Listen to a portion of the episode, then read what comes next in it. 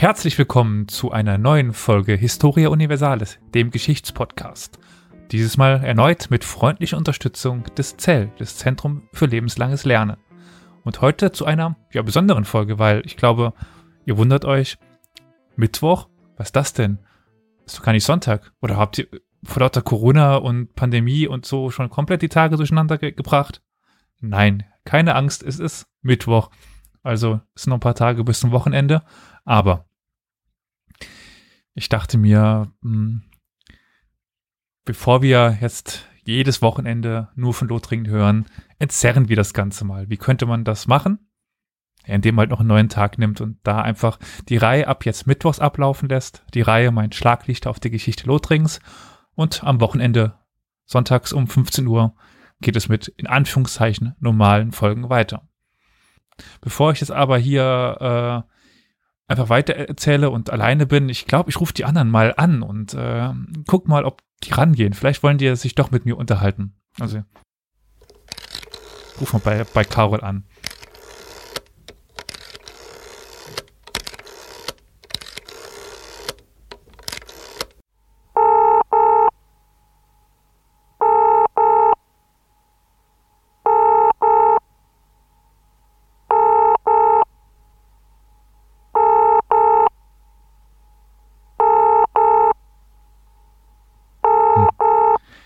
Ich glaube, Karol hat heute Besseres zu tun. Der ist irgendwo die Welt retten. Aber Olli könnte vielleicht dran gehen. Der hat Zeit, glaube ich.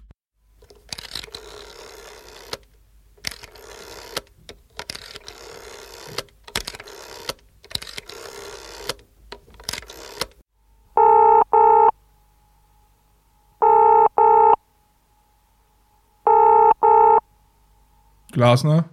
Ah, ah, hi Olli. Äh, äh, hast du kurz Zeit für eine Folge? Ach, Elias. Ja, klar. Ist ja Corona, ah. da hat man immer Zeit. Genau, sehr schön. Aber du, ich rufe noch äh, Flo an, der hat bestimmt auch Zeit. Also, wenn er nicht mal jetzt im, ich meine, das Museum ist, ist leider zu, also ich probiere es mal aus.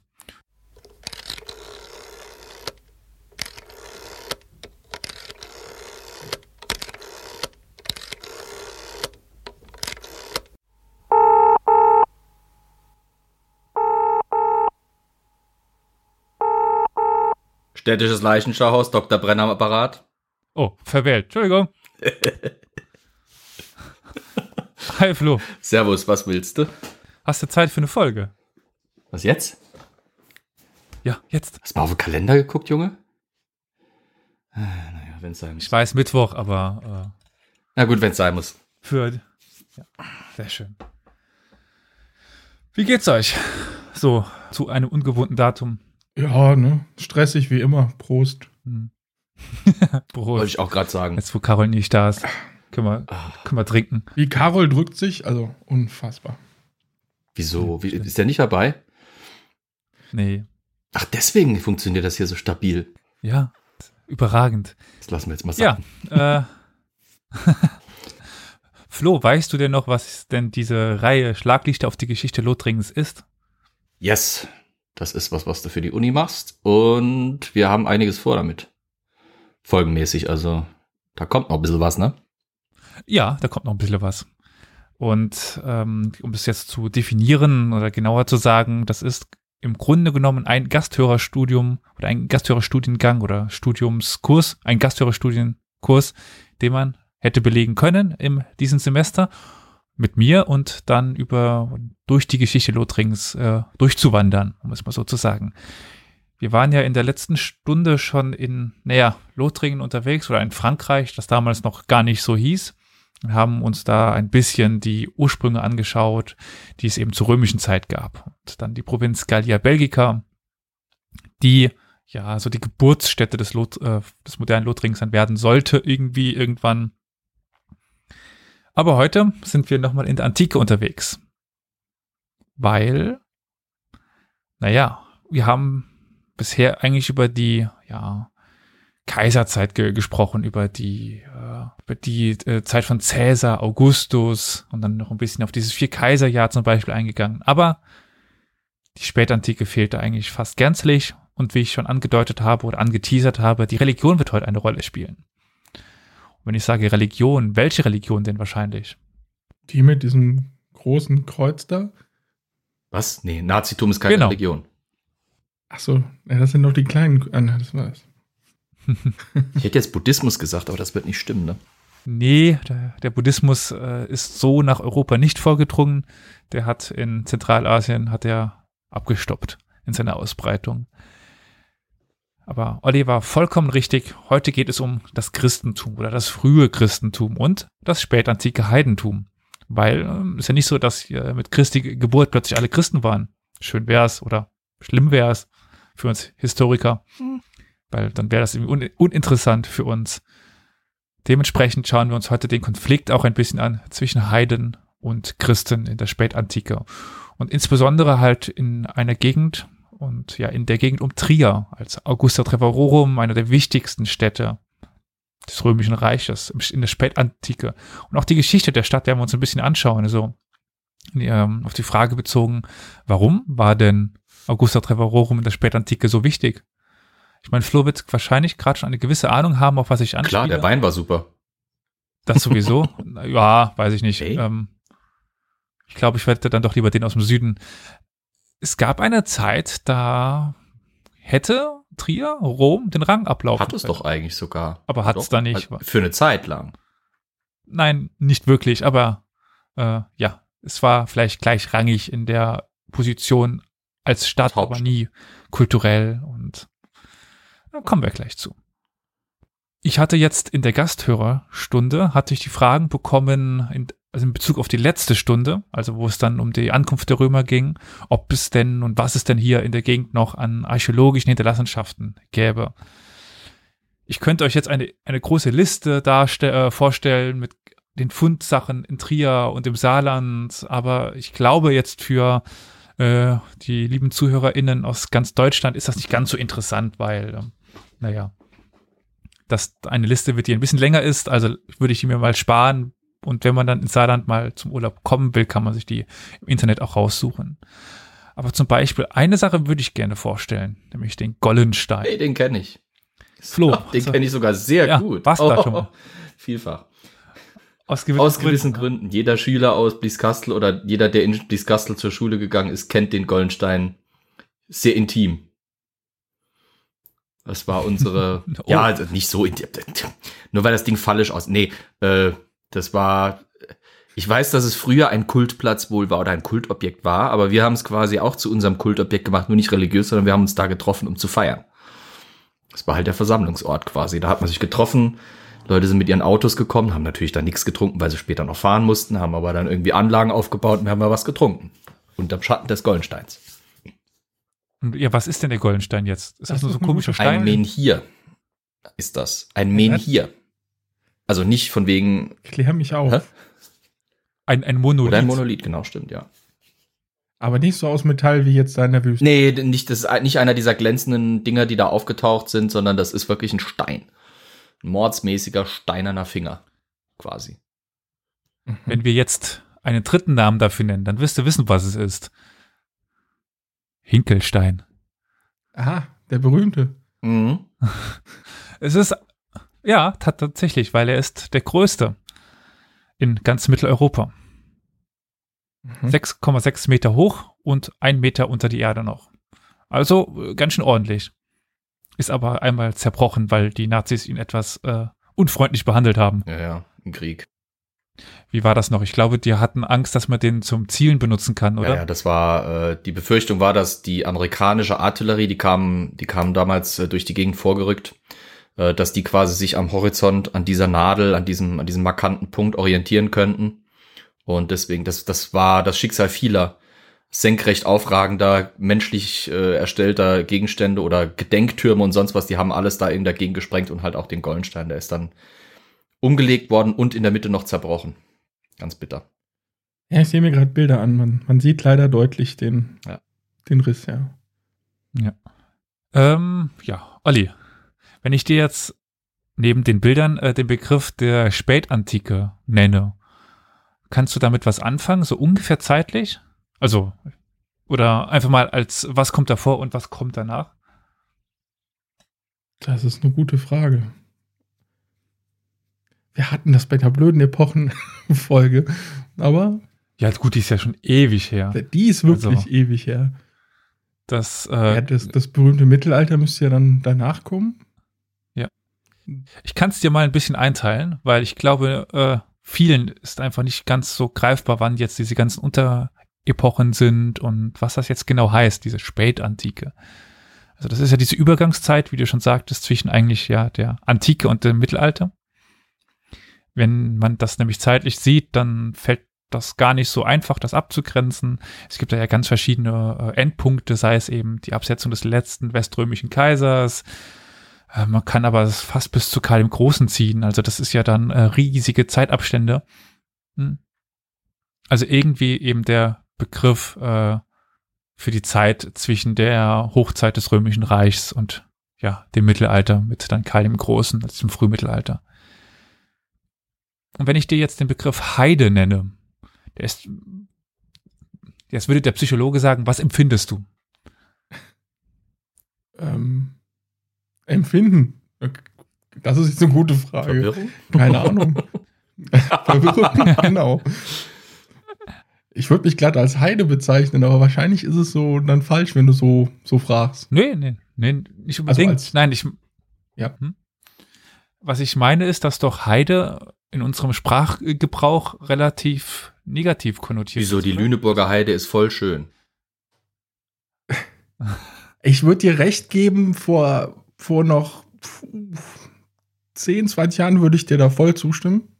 Ne? Aber inzwischen ist das ja, keine Ahnung, wird doch eher immer mehr gang und gäbe. Ja.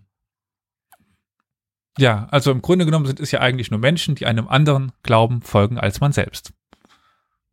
Okay. Wobei, Mhm. wobei man jetzt äh, aus theologischer Sicht sagen könnte, dass ja eigentlich die Schlimmsten die Ketzer sind. Weil Heiden wissen es halt nicht besser, aber Ketzer eigentlich ja schon. Also äh, Also liege ich mit meiner äh, Definition total falsch, also wenn ich sage, ich bin, ne, okay. Weil es bezieht sich Nee, dann immer auf den anderen, wenn ich das jetzt richtig verstehe, ja? Ja, es ist Begriffsdefinition. Also ein Evangele ist für einen Katholiken ein, ein Ketzer. Richtig. Ein Moslem ist für einen Christen ein Heide. Mhm. Also für einen sehr altmodisch gestrickten. Ja, sowieso überhaupt. Äh, es kommt mir darauf an, wie sehr man den anderen Glauben ablehnt. Also ob man es nur als, als quasi als christlichen Glauben ansieht von der christlichen Warte aus oder ob man dem sogar das abspricht. Aber das ist jetzt gar nicht so, so wichtig für heute und auch eigentlich eine ganz andere Geschichte. Und zur Zeit der Römer gab es diesen Unterschied auch. Deswegen gehe ich die ganze Zeit darauf ein. Die Christen bezeichneten damals alle Nicht-Christen als Pagani. Das ist der wichtige Begriff für heute. Es gibt noch Gentes, Gentiles, Nationes, Error, Idolatria, Nesci und viele, viele mehr. Also es gibt sehr viele Begriffe für eben Heiden im Grunde genommen aus christlicher Sicht. Aber wie gesagt, der Hauptbegriff ist Pagani beziehungsweise die Paganen. Und der ist gar nicht negativ gemeint. Deswegen fragte ich, äh, wie er konnotiert ist für euch. Mm, Es ist einfach die Bezeichnung für alle, die etwas anderes glauben. Die moderne Religionslosigkeit ist da noch nicht mit eingebunden. Was Atheisten in dieser Zeit waren, ist nämlich speziell und eine ganz andere Geschichte. Oh ja. Zum ersten Mal aufgetaucht ist äh, der Begriff für Nichtchristen, also Pagani, erst zwischen 300 und 330 nach Christus. Gut, vor, vorher wäre irgendwie auch komisch. Äh, aus diesen Jahren ist nämlich ja die erste offizielle Zuordnung auf einer Grabinschrift in Sizilien uns überliefert. Der Begriff an sich ist jedoch schon deutlich älter und bezeichnet eigentlich die auf dem Land lebende Bevölkerung. Jedoch finden sich auch Gleichsetzungen zum Zivilisten als Gegensatz zum Soldaten. Also Pagani konnte früher bedeuten eben der, der auf dem Land wohnt oder der, der kein Soldat ist. Wie da jetzt die Verbindung herkommt, fragt mich nicht. Man könnte jetzt auch den, als, ja, den Begriff des Pagani als Gegenstück zum Miles Christi, zum Soldaten Christi sehen. Ist ja ganz komisch, dass sich Christen, die eigentlich vom Grunde her gegen Krieg sind, sich als Miles Christi, als die Soldaten Christi bezeichnen. Aber was ist Christentum schon logisch? Spannenderweise, die Bezeichnung Miles Christi, die kommt zuerst für Mönche auf, bevor sie überhaupt für Kreuzritter und sowas benutzt wird. Ne? Also es Ja, Miles Christi ist ein antiker Begriff. Ja, aber ich meine, Also, im späteren Mittelalter war- war, war die Bezeichnung Miles Christi äh, zuerst gebräuchlich für Mönche, Krieger Gottes. Und dann erst wurde die äh, umgemünzt auf, auf Soldaten, die eben zum Beispiel im Namen des Glaubens kämpften. Nur um noch, das noch krasser zu Ja, gestalten, also- wie widersprüchlich das da ist. Mhm. Eine wahrscheinlich veraltete Erklärung. Das ist ja immer noch fraglich, aber sie rekurriert dann jedenfalls auf diese alte Verwendung als die, die auf dem Land wohnen und meint, dass sich die Christen ja vor allem in den Städten ausgebreitet hätten Hm. oder auch haben. Das haben sie tatsächlich. Und die Landbevölkerung, die Pagani, waren dann eben die, die den alten Göttern folgten. Und so eben der Begriff dann synonym wurde. Also die Landbevölkerung da, als eben die Nichtchristen. Aber hm, so genau können wir das leider nicht sagen und ich, wir werden es auch heute nicht äh, endgültig klassifizieren können. Aber ich würde trotzdem diesen Begriff der Paganen heute gerne verwenden. Auch wenn ich wahrscheinlich das ein oder andere Mal dann doch noch Heide oder Heidentum sagen werde. So ganz frei vom Duktus unserer Zeit bin ich dann doch nicht. Aber was ist denn überhaupt die römische Religion? Uff. Ein paar Namen habt ihr wahrscheinlich im Kopf, aber was, wer stammt denn vom wen ab und was ist denn, was ist überhaupt die römische Religion? Also es gibt das klassische römische Pantheon. Das klassische römische Pantheon sind dann so Sachen wie Zeus und Hera und äh, Ceres etc. pp. Zeus. Äh, Zeus, äh, Jupiter, Entschuldigung. Siehst du, das ist das Problem. Es ist fast alles ja griechisch quasi inspiriert und dann später selber adaptiert. Aber die Römer haben ja quasi überall, wo sie hingekommen sind, nicht quasi ihre Religion da hingepflanzt und gesagt, und das glauben jetzt alle, sondern im Gegenteil, die sind ja, wenn sie in neue Gegenden gekommen sind, haben sie die lokalen Götter und Gottheiten angenommen und in ihren eigenen Glauben integriert, sodass das Hm. klassische Pantheon aus diesen typischen Jupiter äh, und so weiter Gestalten komplett quasi aufgebläht wurde durch irgendwelche keltischen Gottheiten, äh, durch irgendwelche Typen namens so Invictus oder, oder Mithras und sowas und da weiter, was, was sie halt im, in ihrem Expansionstrieb überall irgendwie mit noch äh, nehmen konnten. Mithras war nie im Pantheon, der war ja ein Mysterienkult. Da weiß man nicht mal, ob es das überhaupt ein Gott war oder irgendwas, was dieser Mithras war. Aber ja, der Sol Invictus, die unbesiegbare Sonne, war eigentlich nur eine gewisse Art und Weise eines Sonnengottes. Da gab es ja ganz viele von. Aber du hast es irgendwie so aufgezählt, da gab es diese Götter und hier da Götter und es gab ja sowieso immer den, den unbekannten Gott. Also es gibt im Pantheon ja immer den Platz des oder den, äh, ja, den Platz, kann man sagen, des unbekannten Gottes, falls halt mal einer auftaucht, den man sich noch nehmen kann.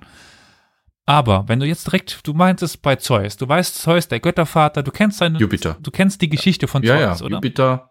Nein, ich frage so, von, Zeus. ich frage von so, Zeus. ja, äh, meinst, dass er, also Ja, was- er hat, aber wenn du jetzt- ja, er, er hat seinen Vater getötet, der ihn vorher verschlungen hatte, irgendwie, glaube ich, wenn ich mich richtig erinnere. Das musst du gar nicht jetzt so, Hat seine ah, das Schwester. ist nicht so wichtig, aber kennst du sie denn von Jupiter? Ach so, von Jupiter. Das ist dann bestimmt einfach die Muss ich ganz ehrlich sagen, ich würde jetzt auch Nein. pauschal vermuten, dass es die Nicht? gleiche ist, aber, aber dann doch irgendwie nicht, ne? Nein, das ist das, finde ich, krasse dran, was mir vorher gar nicht in, im Sinn kam, weil ich mich, muss ich gestehen, nicht so viel mit römischer Religion beschäftigt habe.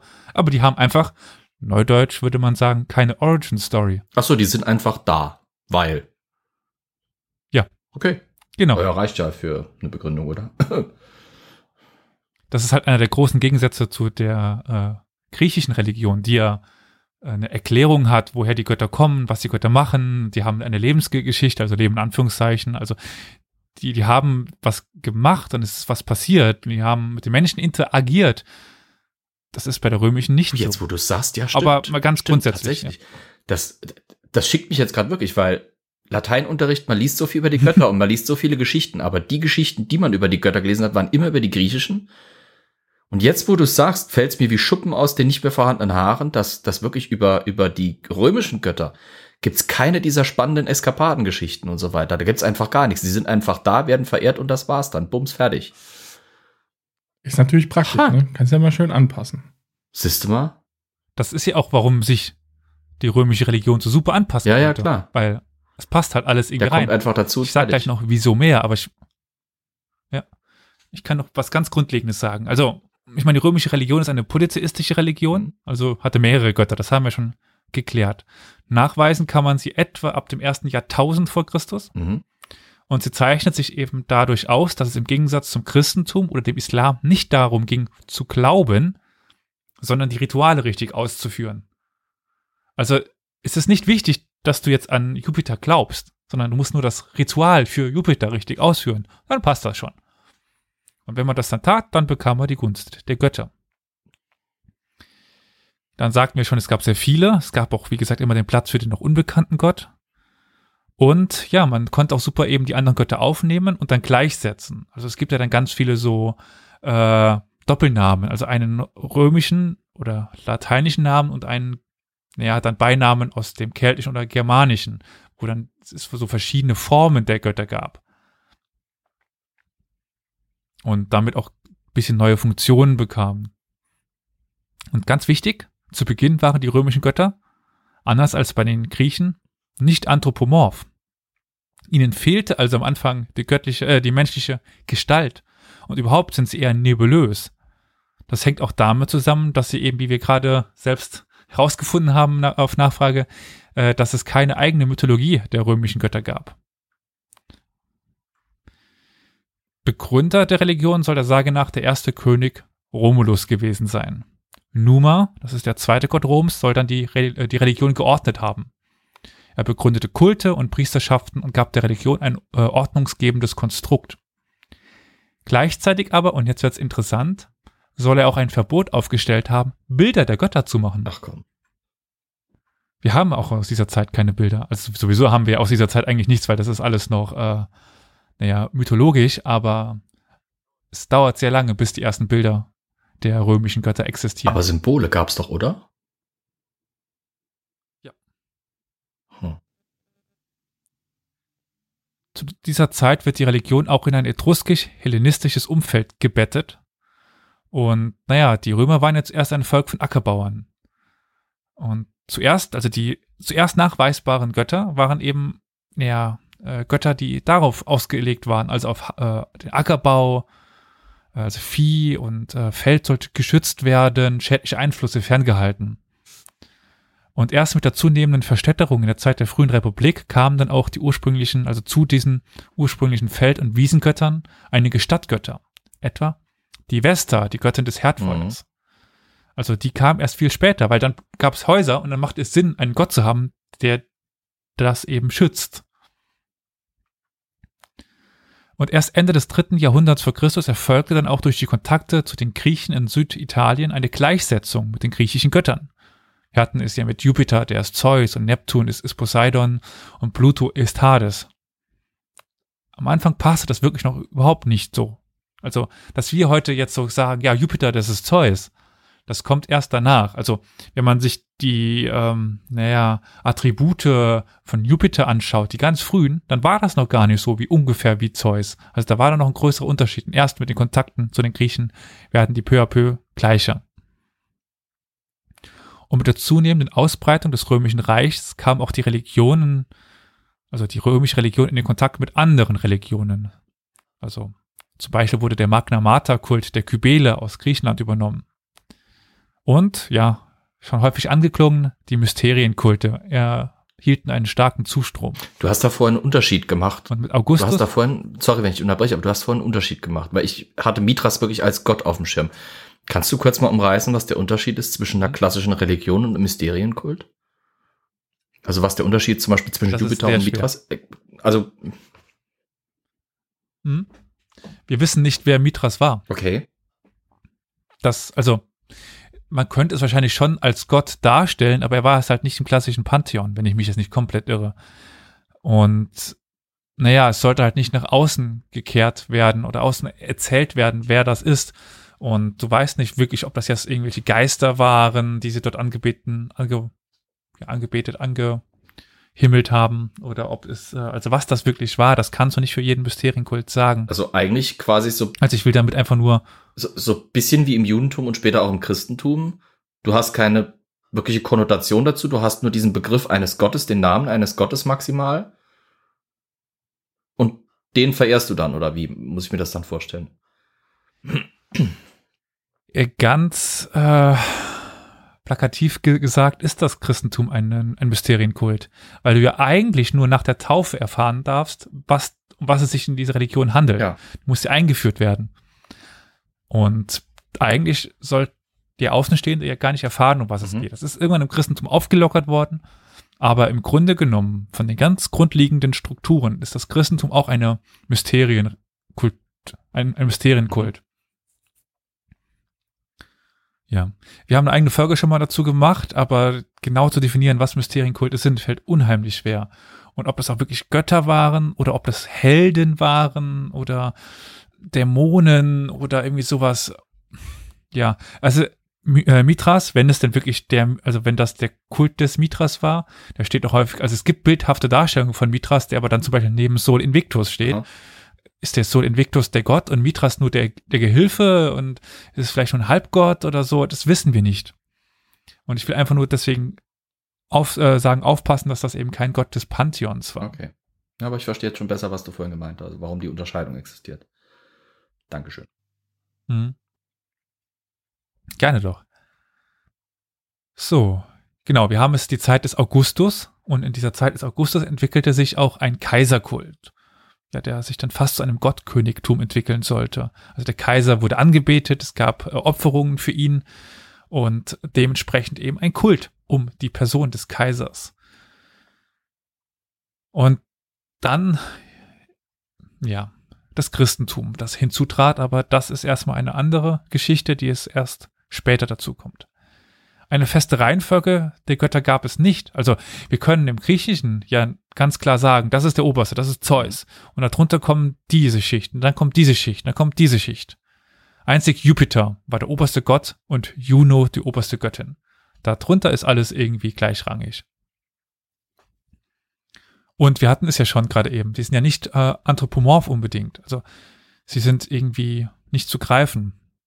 Und so können bei den Römern auch Gefühle und Einstellungen vergöttert werden, ohne dass sie Personifikationen bekamen. Es gibt zum Beispiel die Eternitas, die Ewigkeit, oder die Felicitas, das Glück. Das sind Götter, die kann man anbeten, den kann man opfern, den, den kann man opfern.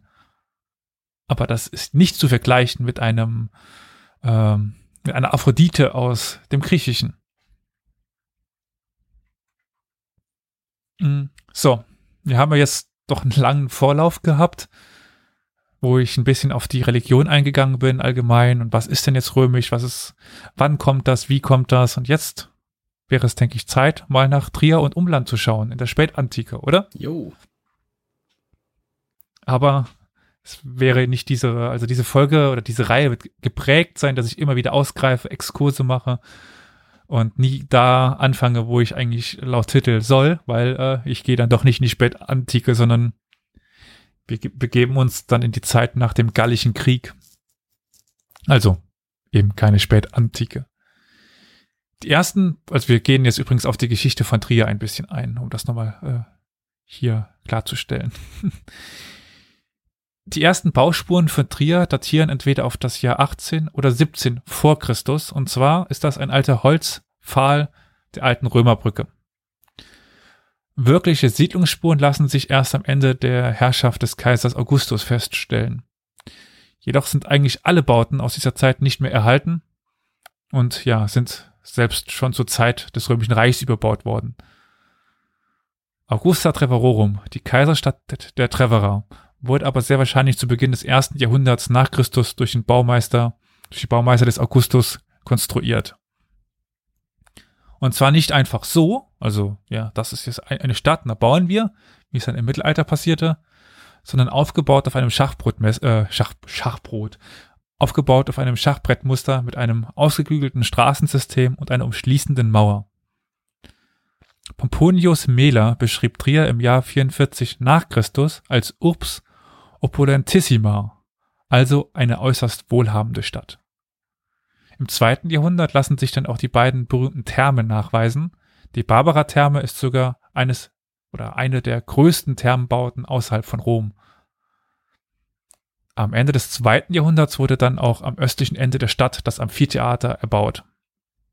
Und frühestens zu Beginn des dritten Jahrhunderts, wahrscheinlich deutlich später, wurde auch die umfassende Stadtmauer mit fünf Toren und 45 Türmen errichtet. Zuvor war die also erstmal unbefestigt und erst dann mit den beginnenden äh, Germaneneinfällen kommt diese Mauer dazu. Und eines dieser Tore ist bis heute in ganz Deutschland bekannt. Welches könnte ich denn meinen, Olli? De Porta, De Porta Nigra. Genau. Das ist eines dieser alten Stadttore. Und ganz witzig ist dieses Amphitheater der Stadt, das lag ein bisschen außerhalb und es wurde einfach als Teil der Stadtmauer übernommen.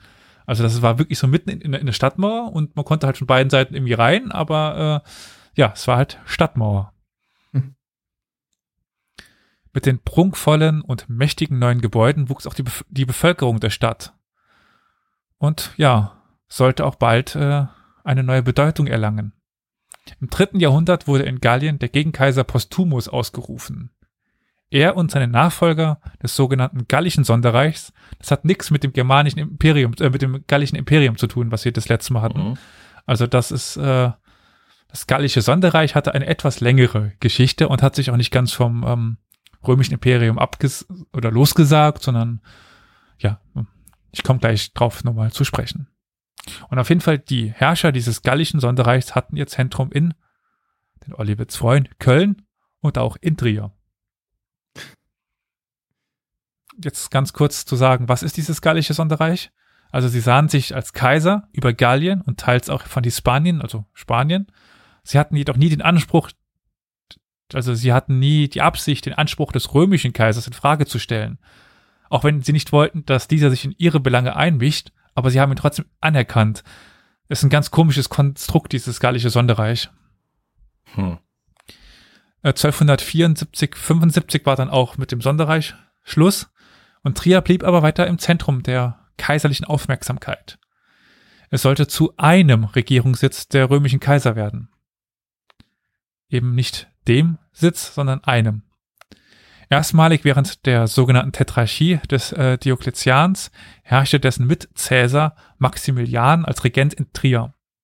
Bald sollten auch in Trier Münzen geprägt werden und das durften eigentlich nur die absolut wichtigsten Städte des Reiches. Also wer das Münzrecht bekam, der war wichtig. Von 306 bis 315 residierte dann auch Konstantin der Große in Trier. Aufgrund dessen wurde nun auch ein großer Kaiserpalast errichtet, den wir noch heute sehen können, also zumindest in Teilen, nämlich die Aula Palatina. Oh ja. Das ist heute die Basilika von Trier. Und jetzt, Flo, kommt es darauf, was ich gerade zu deiner Aussage meinte, dass es die wichtigste Stadt, im, äh, also dass es den Rang von Rom abläuft. Ja. Das tut es nicht ganz, weil es ist nur eine Residenzstadt. Es ist nie die einzige Residenzstadt des, des Kaisers. Es war eine unter mehreren. Ja, da bin ich vielleicht dem Trierer Tourismusbüro bisschen auf den Leim gegangen mit ihren Werbeslogans, aber lass den Lokalpatrioten ein bisschen ihren Stolz. Es war eine römische Hauptstadt. Eine dann halt nur, nicht die, aber trotzdem. Das auf jeden Fall.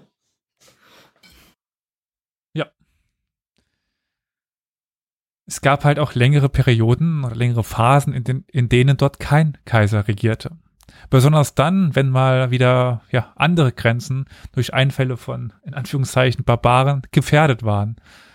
Also, wenn dann zum Beispiel die ja, Goten über die Donau wollten oder die Perser mal wieder auf die Ostgrenze drückten. In der zweiten Hälfte des vierten Jahrhunderts beginnt dann auch der Abstieg der Stadt. 383 bis 87 regierte noch der Gegenkaiser Maximius in Trier. Auf ihn folgte dann noch kurz sein Sohn Flavius Victor. Und danach verlegte der Kaiser Theodosius I., das ist der letzte Kaiser, der sowohl über Ost- als auch Westrom herrschte, die Kaiserresidenz nach Mailand. Um die Wende zum 5. Jahrhundert wurde dann auch die administrative Verwaltung nach Aal verlegt und Trier hatte seine wichtige Rolle verloren dem, dem frühmittelalterlichen Chronisten Fredegar zufolge, der übrigens nicht eine Person ist, sondern ja nur ein Pseudonym oder eine Benennung für eine Chronik. Äh, demzufolge wurde Trier im 5. Jahrhundert noch viermal durch die Franken erobert und danach wieder halt äh, zurückerobert durch die Römer. Bis schließlich der letzte in römischer Tradition stehende Machthaber Arbogast den, Drittel, den Titel Comes annahm, also Fürst und in Trier und Trier erstmal in der Schwärze der Geschichte verschwindet. Wie es dann mit Trier im Mittelalter weitergeht, ist eine ganz andere Geschichte und nicht hier interessant erst einmal.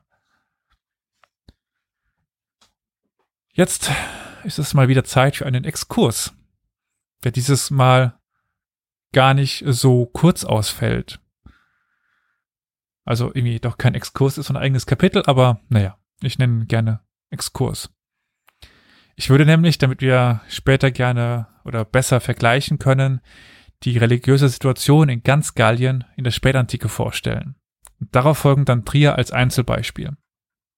Ganz wichtig, in ganz Gallien? Natürlich nicht. um die letzte Folge aufzuhalten. Sehr schön.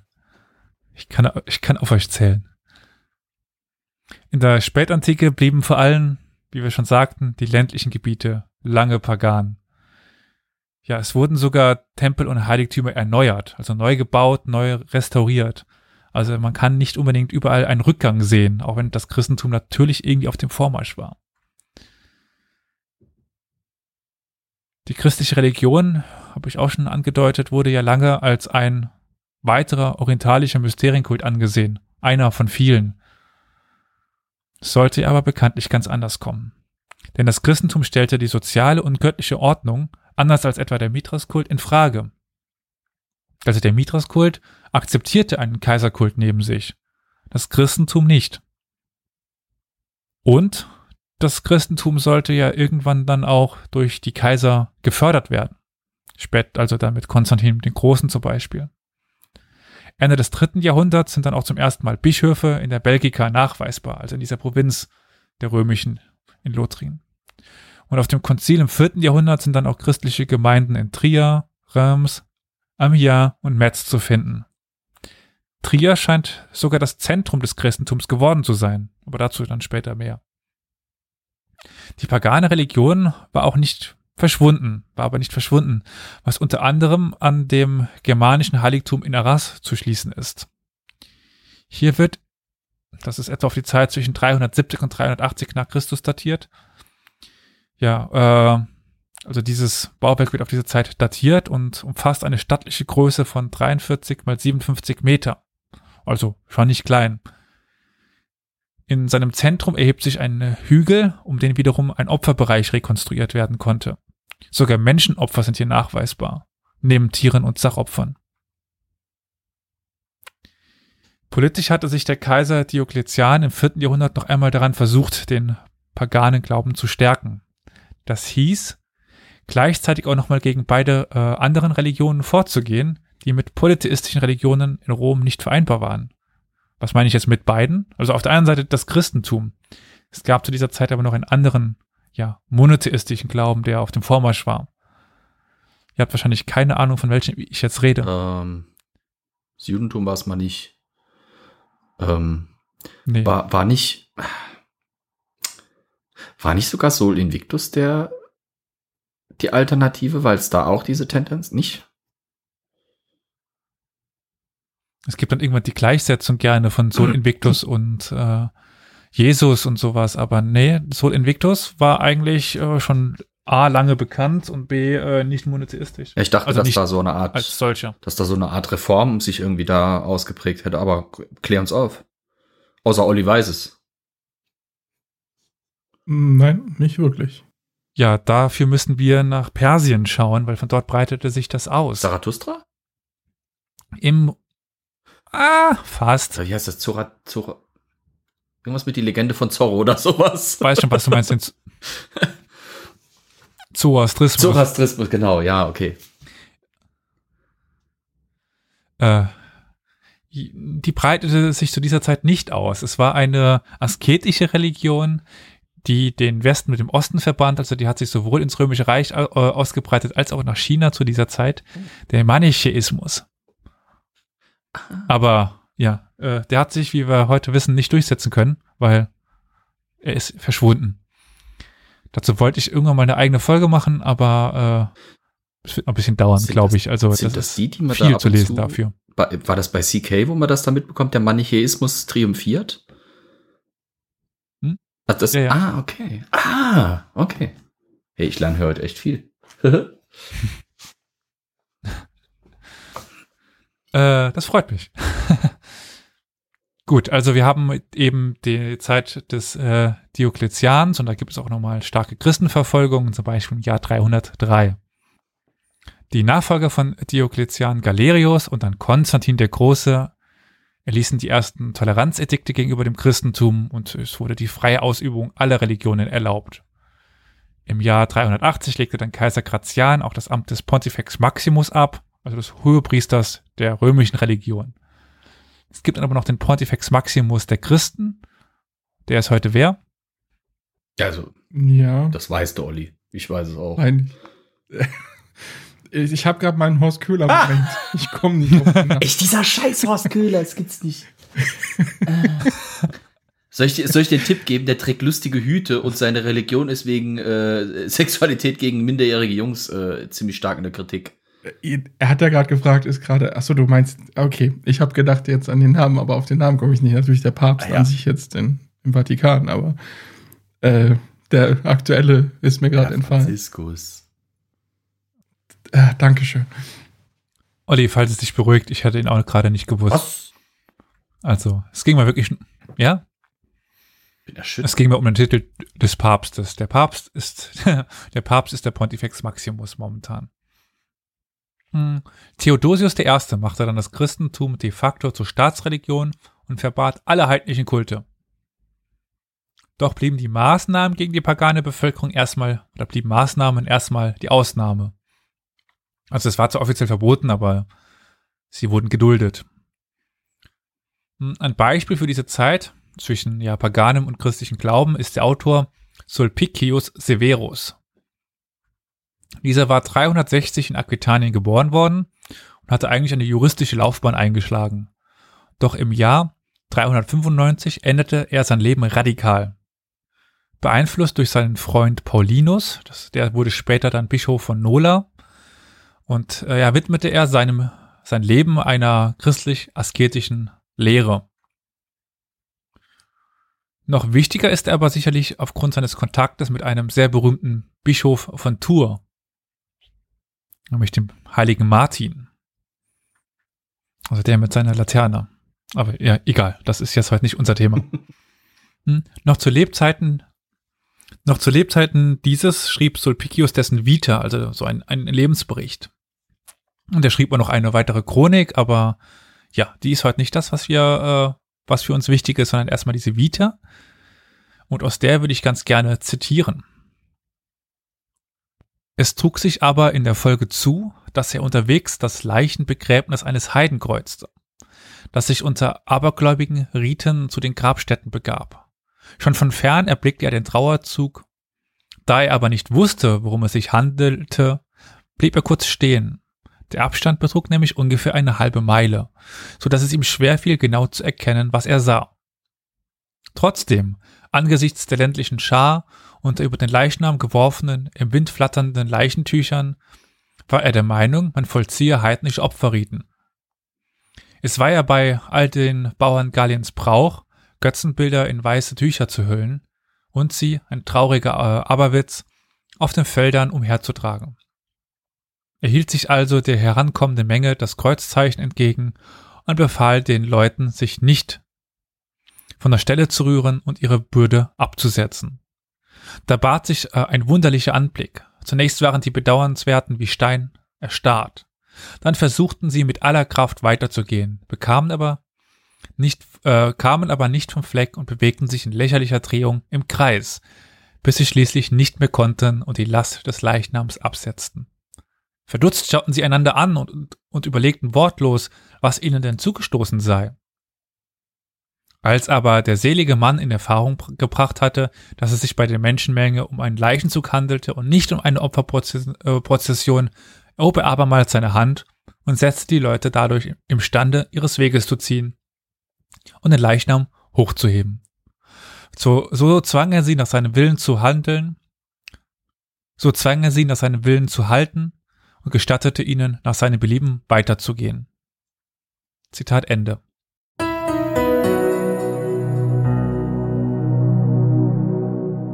Historia Universalis ist ein kostenloser Podcast. Allerdings kostet uns seine Vor- und Nachbereitung jede Woche viele Stunden.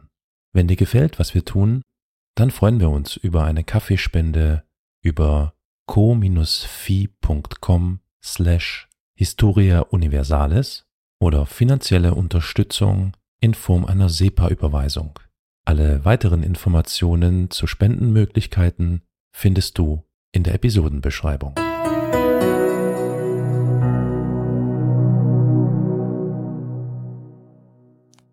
Das mag jetzt zuerst nach einem in Anführungszeichen normalen Wunderbericht klingen, aber wir können doch auf ein paar Dinge schließen, oder?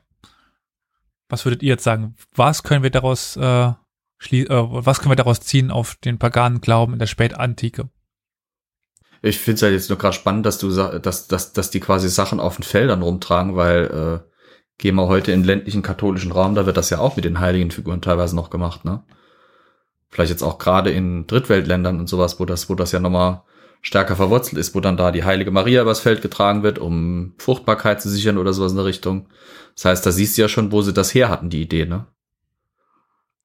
Die späteren Christen. Ja, also Kulte und Kulthandlungen sind äh, noch äh, sehr tief verwurzelt, noch solche alten Paganen. Ja, aber es sagt mir ja auch gleichzeitig, dass wenn er als Christ das ja so kommentiert, dass, dass, dass das offensichtlich zu dem Zeitpunkt im Christentum noch nicht verankert ist, ne? Aber bei den Heiden noch ganz normal. Und weil das eben Mhm. typisch heidnisch ist und bei denen, bei den Christen halt noch nicht so anerkannt ist, kann er sofort sagen, äh, die schleppen da irgendwie was rum. Das müssen Heiden sein. Plus natürlich, sie sind auf dem Land. Ja, aber wir wissen auch etwas über, ja, dann wahrscheinlich die Allgegenwärtigkeit oder Seltenheit von Heiden, oder? Also, wenn man jetzt sieht, dass er sich nicht weiter auf oder sich nicht weiter wundert, eben sowas zu, zu treffen. Gut. Ja, also der pagane Glauben scheint noch tief verwurzelt gewesen zu sein in Gallien. Solche Prozessionen werden in, ja auch in anderen Quellen erwähnt und oft stehen sie im Zusammenhang mit dem Kult der Kybele, der in Gallien weit verbreitet war, so ein Fruchtbarkeitsritus. Und auch über den Kult, über, die, über diese Kulthandlung erfahren wir hier einiges, das meinte Fleur schon mit diesen weißen Tüchern. Es gibt aber noch einen weiteren Bericht, ja, über, über das Handeln von Martin von Tours. Desgleichen riss er in einem Dorf einen uralten Tempel nieder und ging nachher daran, eine Pinie zu fällen, die dicht neben dem Heiligtum stand. Da begann der Priester dieser Stätte und die übrige Schar der Heiden Widerstand zu leisten. Während sie sich nämlich bei der Zerstörung des Tempels auf Gottes Geheiß hinrück verhalten hatten, wollte, wollten sie es nicht zulassen, dass der Baum nie umgeschlagen wurde. Also aus dieser Stelle können wir jetzt zum Beispiel auf die Wichtigkeit von Bäumen im Kultleben der Paganen in Gallien schließen. Also immens wichtig. Das ist wichtiger als Heiligtümer. Äh, ja, es passt auch dazu, dass Theodosius nicht nur hatte Tempel schließen lassen, sondern er hat auch etwas ver äh, verbieten lassen, nämlich das Schmücken von Bäumen. Hm. Und naja, für uns jetzt nicht mehr, aber als ich diese Veranstaltung hielt, war das äh, passenderweise kurz vor Weihnachten. Also das passt irgendwie dann in diese Zeit, Cromwell das Baumschmücken, wo wir wieder bei äh, ja, Weihnachten fällt aus, wird nicht geschmückt hier. Der Streit zwischen Martin und der Be dieser Dorfbevölkerung ging übrigens folgendermaßen weiter. Also, naja, er, man schlug Martin vor, er möge sich auf einen Stein binden und ja, der Baum äh, würde dann auf ihn einschlagen und wenn er das überleben würde, dann könnte, wäre das in Ordnung, dass der Baum weg war. Gut, ich frage mich jetzt sowieso, äh, wenn der Baum Ähm. fällt, ist er weg. Ja, Ja, aber wenn er, wenn sie, die haben wahrscheinlich gedacht, dann ist Aber- der Baum zwar weg, dann können wir einen neuen pflanzen, aber auch dieser Typ ist endlich Mus. Hm. Aber wie das in heiligen Geschichten so ist, der Baum fällt auf die andere Seite. Natürlich. Und Martin lebt und ja, die Anwesenden, die Anwesenden sind so überrascht, dass sie sich alle taufen lassen. Und der hatte auch vorher den Holzfäller garantiert nicht irgendwie 20 Silberlinge oder sowas zugesteckt, ne? ich wollte es gerade gesagt haben, ja. Hm. Es gibt dann auch weitere anschauliche Berichte, zum Beispiel in den Schriften des Maximius von Turin, der wahrscheinlich Anfang des 5. Jahrhunderts eine Menge Informationen zu den Heiden niedergeschrieben hat.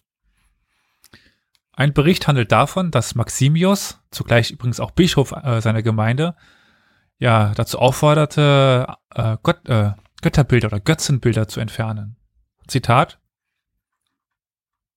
vor einigen Tagen hatte ich euch zur nächsten Liebe ermahnt, Brüder, damit ihr wie religiöse und heilige Menschen sämtlichen durch Götzenbilder verursachten Schutz, Schmutz von euren Besitzungen entfernt und von den Äckern allen Irrtum des Heidentums vernichtet. Es ist nämlich ein Unrecht, Christus in euren Herzen zu haben und den Antichrist in euren Wohnungen. Denn während ihr Gott in der Kirche anbetet, verehren eure Untergebenen den Teufel in den Heiligtümern. Niemand darf glauben, sich entschuldigen, indem er sagt, ich habe nichts befohlen, dass das gemacht wird. Ich habe nichts angeordnet. Denn wer auch immer sieht, dass sich bei den äh, Freveltaten, dass bei sich Freveltaten begangen werden und sie nicht verbietet, schreibt dieser gewissermaßen selber vor. Denn durch Schweigen und durch Tatenlosigkeit gewährt er dem Opfernden seine Zustimmung. Er sagt aber der glückliche, sagt aber der glückliche Apostel, dass nicht nur die Täter, sondern auch diejenigen, die den Täter zustimmen, verbrecherisch handeln. Also Brüder, wenn du deinen Bauern opfern siehst und es nicht verbietest, sündigst du, auch wenn du nicht explizit das Erlaubnis gegeben hast, die Erlaubnis gegeben hast. So doch die erlaubte Freiheit. Auch wenn das Verbrechen nicht durch deinen Befehl geschieht, allein der Wunsch macht dich schuldig. Denn wenn du schweigst, gefällt es dir, was dein Bauer macht. Wenn es wenn er es nicht macht, vielleicht missfällt.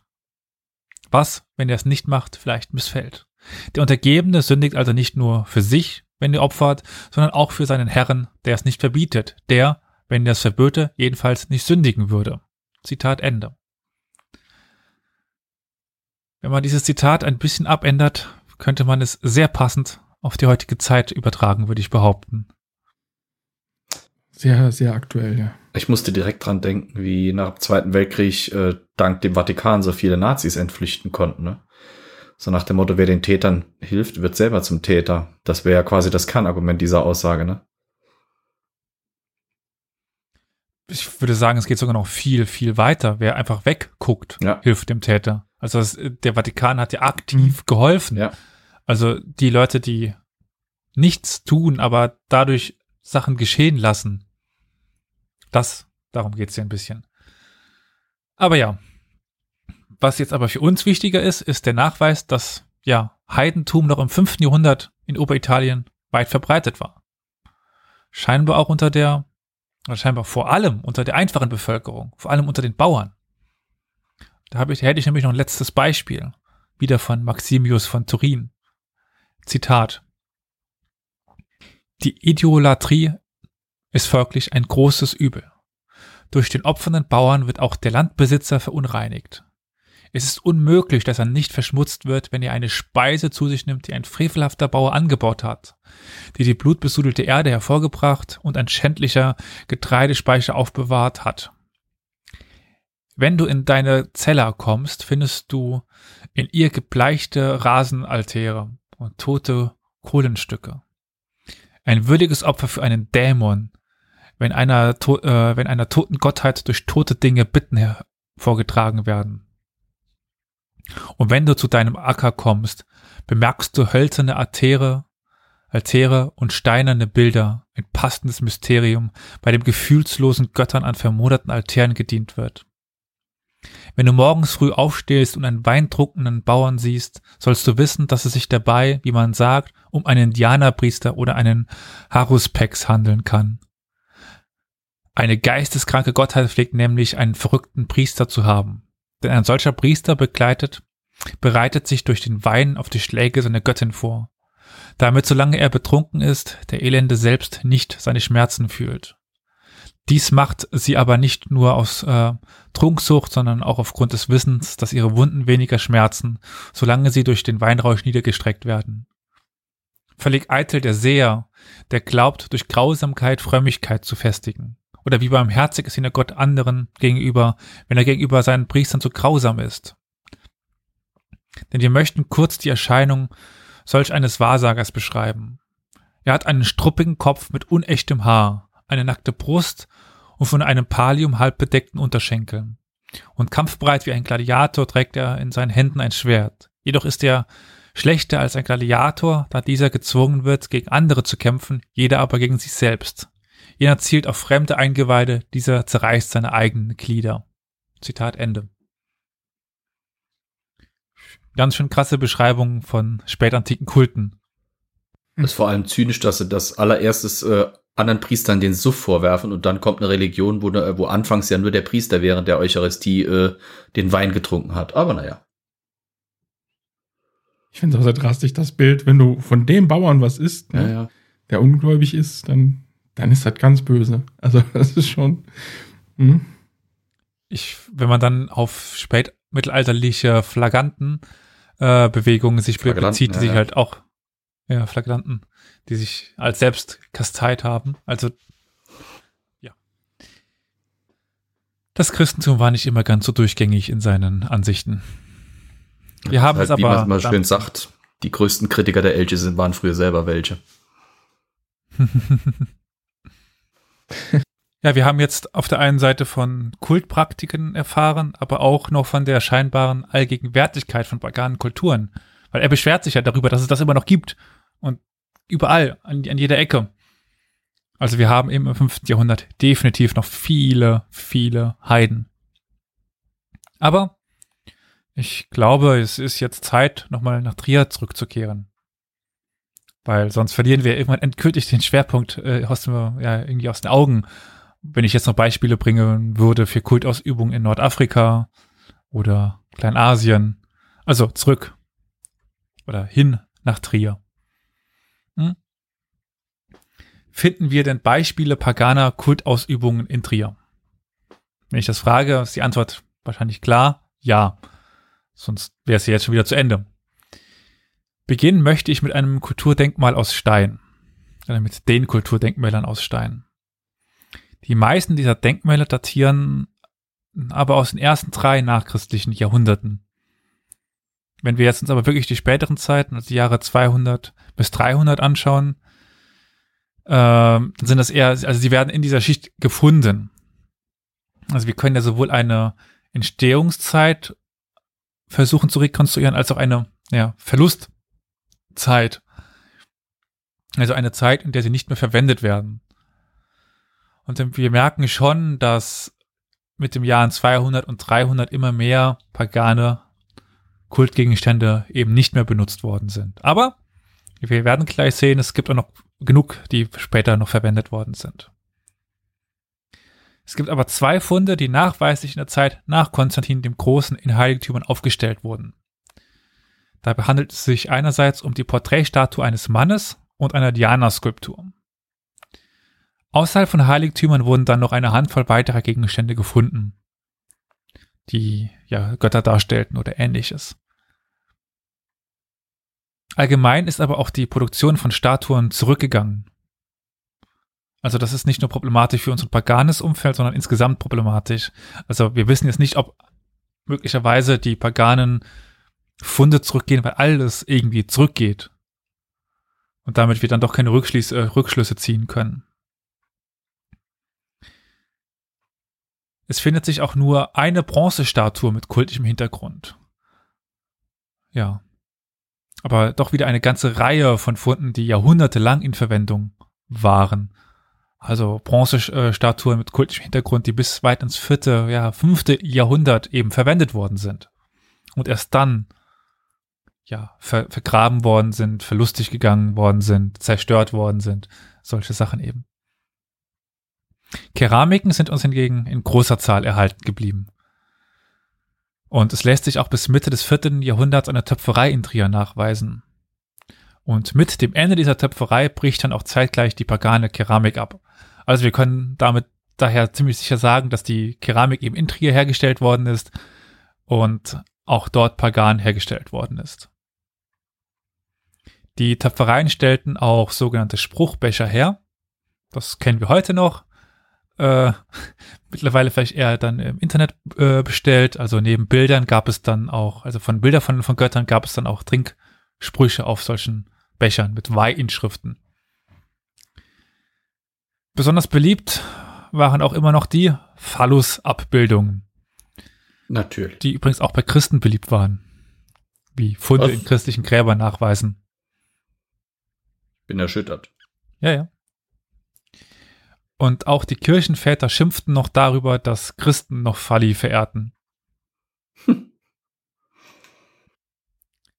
Bei den Inschriften haben wir das Problem, also wenn wir uns das Inschrift anschauen wollten, haben wir das Problem, dass bereits ab der Mitte des dritten Jahrhunderts aufgrund innerer Krisen die Inschriftenproduktion fast gänzlich abbricht.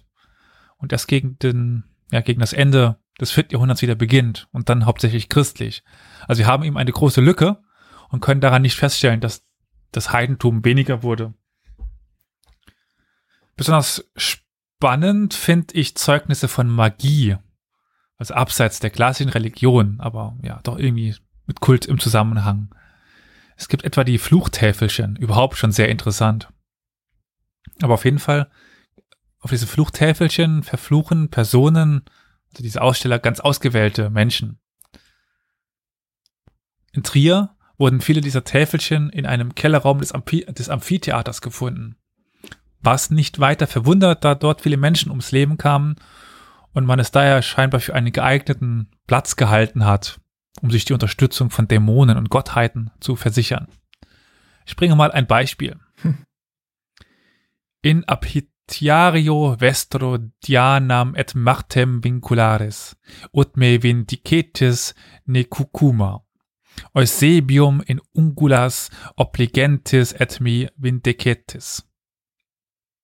Das müsst ihr jetzt nicht verstehen.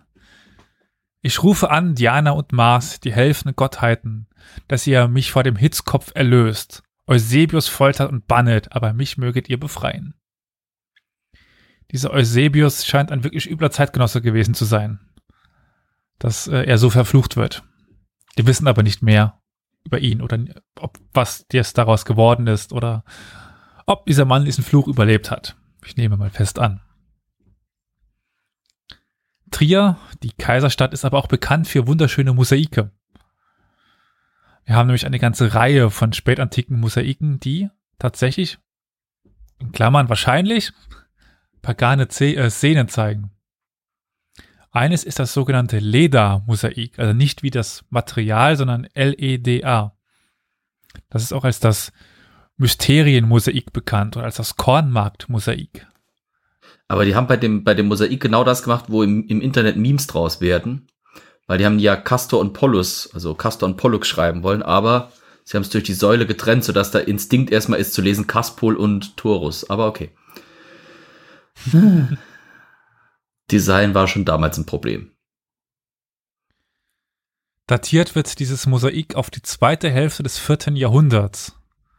Und das betreffende Mhm. Haus, in dem wir das finden, wurde wohl der, äh, am Anfang des fünften Jahrhunderts zerstört. Es ist rund sieben mal vier Meter groß und noch ziemlich gut erhalten, würde ich so behaupten. Weil Ja. das, wie ihr es heute seht, so ist es auch erhalten. Zum Glück für die Weiß man, wurden Haus alle gehört hatte? dargestellt. Nein, Ah, schade. das kommt gleich noch. Ach so. Zum Glück für die Forscher werden alle dargestellten Personen mit Namen versehen, was die In Interpretation natürlich äh, deutlich erleichtert, weil man eben nicht raten muss, wer das sein könnte. In sechs Kreisen werden Diener dargestellt und in sieben ovalen Fenstern befinden sich Tänzerinnen und weitere Diener. Wichtig sind die zwei zentralen Bildmotive ohne Umkreisung. Dort wird auf den Mythos von Leda und dem Schwan angespielt. Deswegen auch Leda-Mosaik. Der sagenhafte König Agamemnon und Leda stehen um einen Altar, auf dem ein Ei liegt. Dieses Ei birgt laut Inschrift Castor, Pollux und, Helen und Helena. Darüber sitzt Zeus bzw. lateinisch Iobis in Gestalt eines Adlers. Über den Mythos gibt, ja, hinter dieser Darstellung gibt es mehrere Versionen und Varianten. Die bekannteste Inschrift, äh, die bekannteste berichtet, dass Leda von Zeus in Form eines Schwanes verführt äh, worden war und danach gebar sie eben ein Ei. Aus diesem schlüpften eben die drei oben genannten Personen, von denen ja Helena in der Troja-Sage eine wichtige Rolle einnahm. Und die anderen ja auch. Bei den abweichenden Erzählungen geht es dann meistens nur darum, von wie vielen der drei äh, Zeus denn der, der Vater war.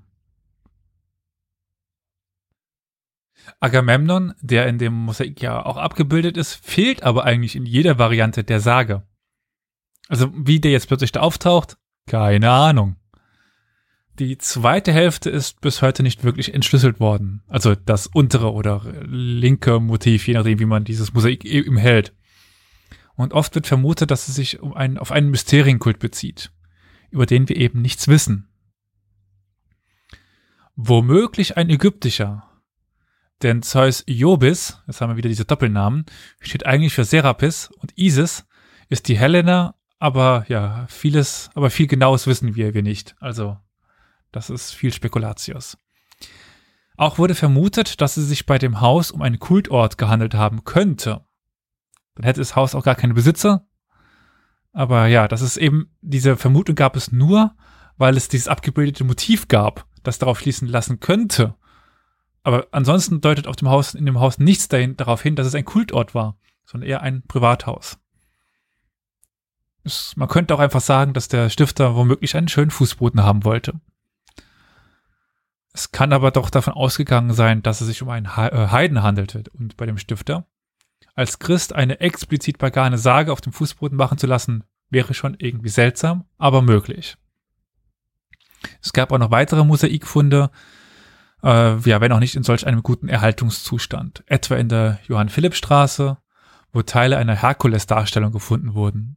Oder in der Johannesstraße, wo gleichfalls mythische Szenen zu sehen sind. Ein ganz besonderer Fall ist das Wandgemälde Cupitor Cruciatur, das wir tatsächlich gar nicht kennen. Wie kommt das denn jetzt zu, zustande? Also da gibt's auch keine Darstellung von, die man googeln kann. Nee, tatsächlich nicht. Schade. Aber warum, warum spreche ich jetzt davon? Also warum kann ich denn sagen, dass das wichtig ist? Wenn wir es doch gar nicht kennen. Ist doch irgendwie komisch, oder? Weil es deine Folge ist, du kannst sagen, was du willst. genau. Wir glauben dir Weil einfach. Völlig un Irgendwie kennen, weil irgendwie kennen wir es dann doch. Der Dichter Okay. Ausonius hat nämlich ein Gericht, ein, ein Gericht, hat nämlich ein Gedicht darüber abgefasst. Aha. Und dem schilderte es, er, er ist ausführlich. Und dieses Wandgemälde, so Ausonius, war voller mythologischer Darstellungen. Und allen voran eben Cupido, der Liebesgott. Und eben jener Ausonius ist es auch, der etwas über römische bzw. heidnische Feste berichtet. Und eines möchte ich euch nun gerne vorstellen. Zitat. Freilich feiern diese alljährlich wiederkehrenden Tage alle Städte überall, die unter unseren Gesetzen stehen. Und zwar Rom dem Brauche nach und Konstantinopel der Nachahmung, Antiochia gemäß äh, seiner Pracht und das lässige Karthago und Geschenk des Flusses Alexandria. Aber Trier nach der Wohltat des Kaisers und bald zusammen mit dem Stifter der Wohltat persönlich. Diese Orte sind voneinander entfernt, die Gebete einmutig. Zitat Ende. Um welches Fest handelt es sich denn hier? Naja, es ist das Neujahrsfest zu Ehren des Gottes Janus. Also im 6. Jahrhundert eben noch greifbar. Und im 6. Jahrhundert berichtet auch der Bischof von Aal, Caesarius, dass das Janusfest noch sich immer großer Beliebtheit erfreute. Es gab wohl auch den Brauch, einen Hirsch zu verkleiden, was darauf schließen lassen könnte, dass die Feste mit einer keltisch-hirschgestaltlichen Gottheit in Verbindung standen. Des Weiteren erwähnt der Bischof, dass es wohl auch Brauch war, sich die Zukunft voraussagen zu lassen und Geschenke zu verteilen. Es gäbe auch viel Essen, ja, in der Hoffnung, dass das für das ganze Jahr so wäre. Die Bräuche kommen uns sehr bekannt vor, oder? Sachen verkleiden, Geschenke machen, Zukunft voraussagen. Ja, es ist, ja. Sachen verkleiden. Ich weiß nicht, worauf du hinaus willst. Bist doch Kölner. Ja, also Fastnacht kenne ich nicht. Haben die von gehört, ne? Okay. Mhm. Ja, alle, hopp. Oder nee, was war nochmal hier? Hä? Die Mario Alav. Zum Schluss äh, der Predigt kritisiert Caesarius auch noch die Sitte, die Tage nach den Planetengöttern zu benennen. So wirklich Erfolg hat er damit nicht gehabt, ja? Also der Donnerstag ist da immer noch ein guter Beweis zum Beispiel für. Naja, Ja, aber der ist ja germanisch, das ist ja Dona. Oder? und Was soll das jetzt heißen? Das kommt ja nochmal aus späterer Zeit. Ich dachte, dass Donnerstag entstanden sei, als, als dann die Römer schon längst weg waren und also richtig längst weg waren, dass das eher so im Frühmittelalter erst entstanden ist. Und aus dem Germanischen kommt, wenn nicht aus dem, aus diesem römisch-paganischen Hintergrund. Ja, auf den Donnergott Donau, oder nicht? Ja, siehst du. Wir befinden uns im sechsten Jahrhundert, das ist schon fränkisch. Okay, stimmt. Aber Freit, ah nee, scheiße, das ist Freijahr. Aber Mittwoch, so, Mittwoch. So, Mittwoch ist. ich meine, den nennt man zwar volksmäßig Bergfest, aber das hat, das ist ja nichts Heidnisches. Das ist, das ist einfach nur. So, Mittwoch. Ha! I raise you Mittwoch. Und auch einige Schreiber des siebten Jahrhunderts, wie zum Beispiel Isidor von Sevilla und Eligius von Noyon, beschweren sich über heidnische Neujahrsbräuche. Also diese schon häufig angekündigt, äh, diese schon häufig besprochenen Feste und ja, Festbräuche ziehen sich eben ja bis heute eigentlich. Das Christentum hat sich ja meist nur so drüber gestülpt. Mhm. Ja, ich hatte ja am Ende der letzten, der letzten Folge ein Beispiel ge gebracht für, mit dem Mysterienkult des Mithras. Und jetzt würde ich gerne einen weiteren vorstellen, nämlich äh, den Kult der Isis. Jetzt würdet ihr bestimmt sagen, so Moment mal, Isis, Ägypten, das ist doch gar kein Mysterienkult, oder? Ja. Genau. Ja, es gibt aber zwei Arten des Kultes. Es gibt den klassischen ägyptischen und den der Mysterienkultes, des Mysterienkultes. Und Isis nahm dabei die Rolle der Göttin der Unterwelt ein, aber auch der Überwinderin des Todes und einer Muttergöttin. Also wieder in die Richtung Magna Mater. Der Kult erlebte auch oder überlebte erstaunlich lang. Bis weit ins sechste Jahrhundert hinein lassen sich deutliche Kulthandlungen nachweisen. In Trier sind auch einige Funde mit Isis-Bezug nachgewiesen. Aus den Barbara-Thermen stammt etwa ein Marmorkopf und aus einer Villa in Fließ im Ottrang wurde, ja, ist eine Statuette aus dem zweiten Jahrhundert nachgewiesen. Besonders wichtig ist das Relief auf dem Brunnen in einem Tempelbezirk in Tavern, wo es bis weit in die Spätantike nachweislich Kulthandlungen gab. Doch das Problem ist, auch über diesen Kult wissen wir nicht so besonders viel. Also die Isis ist irgendwann entnommen worden der äh, ägyptischen Religion mit neuen Kulthandlungen versehen und neuen äh, Attributen und ist dann eben geworden zu einem Mysterienkult, der Mhm. Ähnlichkeiten hat zu dem ägyptischen Kult, aber eben nicht eins zu eins das war, was es früher der ägyptische war. Aber das Problem ist, Also ISIS 2.0. dieses 2.0. Genau. Das Problem ist halt, dass wir nicht wirklich wissen, ähm, dass wir nicht genau wissen, um was es sich da handelt. Ja. Das heißt, wir sind jetzt wieder am Ende angekommen. Wir haben jetzt ein bisschen was er erfahren zu der immer noch Allgegenwärtigkeit des paganen Glaubens in Lothringen, in Trier, das eben bis weit ins sechste Jahrhundert nachweisbar ist. Und ja, auch danach wohl noch da war, wenn man sieht, dass äh, sich im siebten Jahrhundert zum Beispiel Isidor von Sevilla immer noch aufs Übelste darüber be beschwert, dass denn alle äh, noch den paganen Bräuchen anhingen. Ja, vielen Dank. Da habe ich heute dann glatt wieder viel gelernt. Gerade, dass ich Heide und Atheist irgendwie falsch. naja, jetzt weiß ich besser Bescheid. Dann hast du mir auch wieder meinen Lateinunterricht ins Gedächtnis gerufen, was ja eigentlich negativ ist, aber damals hat der Lateinlehrer uns durch Trier gezogen, das weiß ich Oh. noch. Das war ganz interessant. Auch mit dem Amphitheater.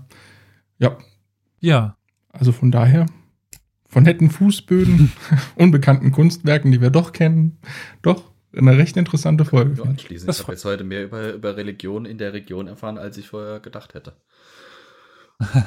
Überhaupt über römische Religion. du meinst, ich kann dir tatsächlich noch was Neues erzählen. Ja, ich, mir kann man viel Neues erzählen, weil ich habe eh die meisten Sachen, die ich über den Tag hinweg gehört habe, abends wieder vergessen. Aber äh, nee, das war jetzt wirklich. Es, mich hat wirklich jetzt schockiert, dass ich so wenig oder dass mir so elementare Sachen über zum Beispiel den römischen heidnischen Glauben nicht nicht so klar waren. Zum Beispiel eben dieser Mangel an an quasi hinter, also an Background Story, wie man das heute so schön sagt, äh, äh, von den Göttern und so weiter. Es ist also Das hat mich wirklich ein bisschen schockiert, dass, dass mir das jetzt erst aufgefallen ist nach so vielen Jahren und so langem Lateinunterricht, wo wir mit den Mythen uns ja eigentlich beschäftigt hatten. War schon spannend. Da muss erst ein Saarländer kommen. Das macht's Ja, besonders ist- bitter. Weißt du, wenn das jetzt ein Pfälzer gewesen wäre, hätte ich kein Problem. Aber dass es ein Saarländer ist, der, ja, egal. Naja. Dankeschön, Horst Köhler, sage ich dazu nur.